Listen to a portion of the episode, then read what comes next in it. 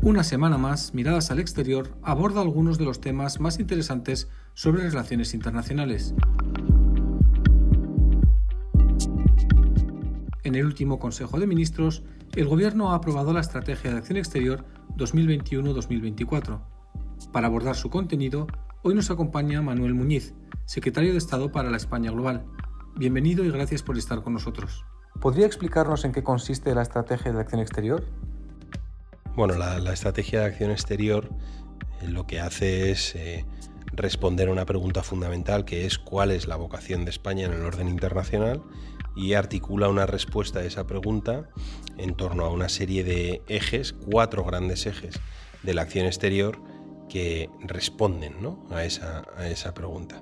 El primer gran eje sería la promoción de los derechos humanos, la democracia, la seguridad humana eh, y también el avance de los derechos eh, de las minorías y de las mujeres, el feminismo en política exterior y la protección de la diversidad. Ese es el entorno que España quiere ver, un entorno democrático donde se protegen y se avanzan los derechos humanos.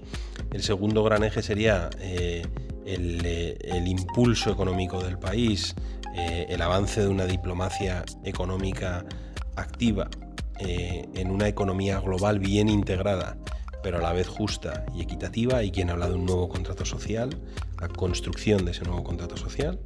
El tercer gran eje sería la diplomacia climática o el avanzar una agenda ambiciosa en la gobernanza del cambio climático.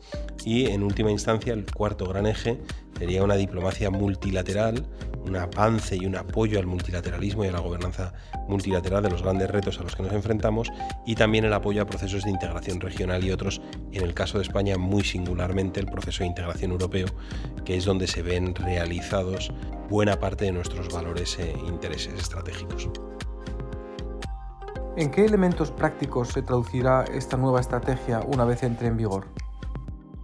Bueno, en muchos frentes. Para empezar, ordena todo el arsenal, todos los instrumentos que tenemos de la acción exterior en estos eh, cuatro grandes ejes y por lo tanto les da coherencia y les da fuerza.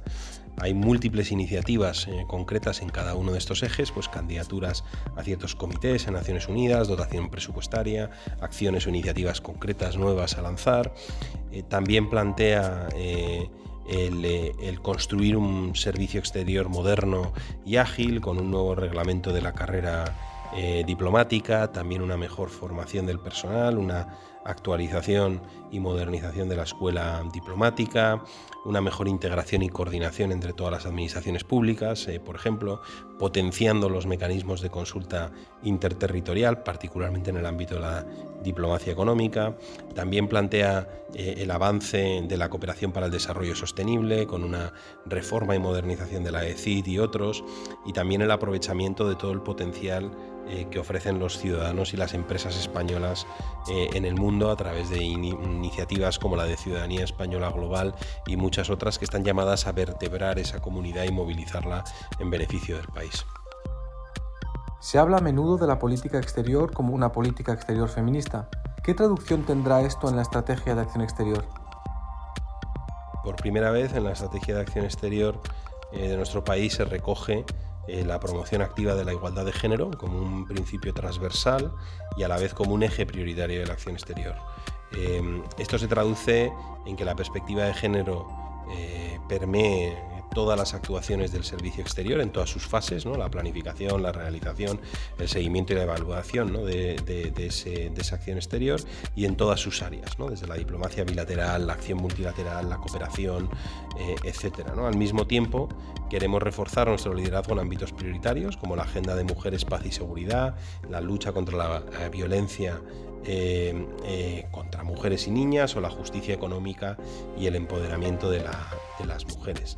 Eh, presentamos una guía de política exterior feminista, eh, lo hizo el presidente del gobierno el pasado día 10 de marzo, es un paso importante eh, en esta senda y creemos que tenemos un camino por recorrer. Al margen de las posiciones políticas internacionales, además, vamos a avanzar una mayor diversidad en las estructuras y en la proyección internacional eh, de nuestro país. Eh, de hecho, hemos asumido el compromiso de alcanzar un 25% de mujeres en las jefaturas de misión, nuestras embajadoras, de aquí al final de la legislatura, por poner un ejemplo de cómo esto se termina plasmando también en un cambio en la estructura y en la representación de España en el exterior.